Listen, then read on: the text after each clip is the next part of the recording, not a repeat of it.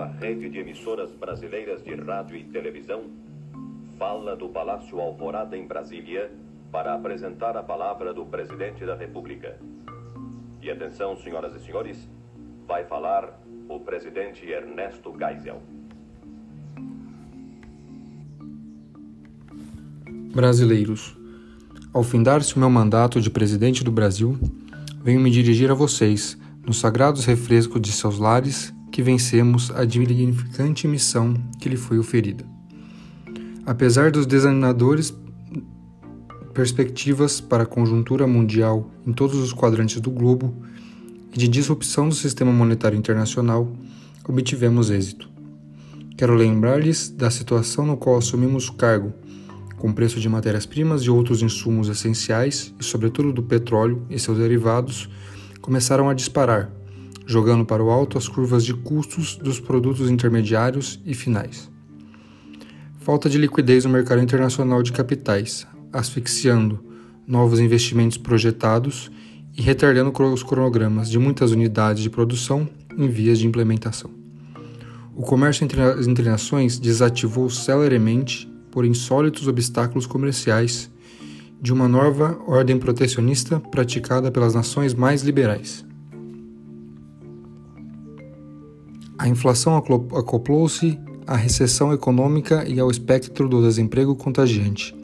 Tudo isso e mais as tensões sociais em consequência em um clima propício ao surto de violência irresponsável que se propaga desdobraram numa crise de confiança com o meu governo a nível nacional.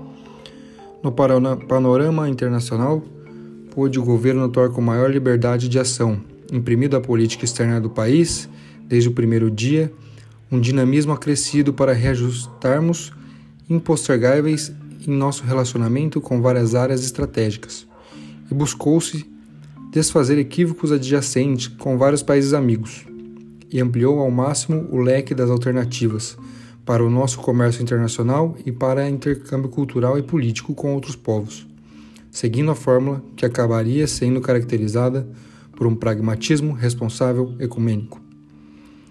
Exercendo o papel que lhe cabe no cenário mundial, sem preconceitos descabidos e sem temores não justificados na defesa de seus próprios interesses e da paz internacional.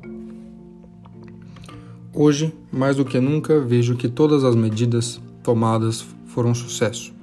Apesar de alguns obstáculos enfrentados, como o acordo nuclear com os alemães e a parceria com a Arábia Saudita não ter tido o retorno esperado, vivenciamos um intenso período de realizações diplomáticas que entram positivamente para os anais deste país. Valendo ressaltar a volta de acordos com Europa, África e Ásia. Quero frisar aqui da parceria com o Japão que trouxeram os benefícios duradouros que perduram até os dias atuais, na área da agricultura, mais especificamente na produção de soja, commodity essa que ainda é base para a nossa economia.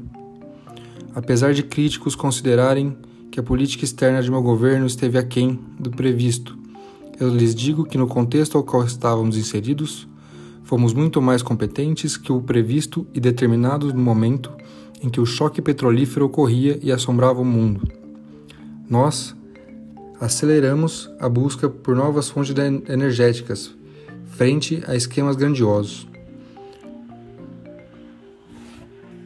Por fim, quero deixar registrado que a política responsável ecumênica teve enorme responsabilidade perante a história e agiu em prol da população brasileira, preenchendo lacunas deixadas pelos governo, governos anteriores e aumentando seu leque de parceiros em todas as partes do mundo servindo de alicerce que sustenta toda a política externa brasileira após o meu período até os dias de hoje.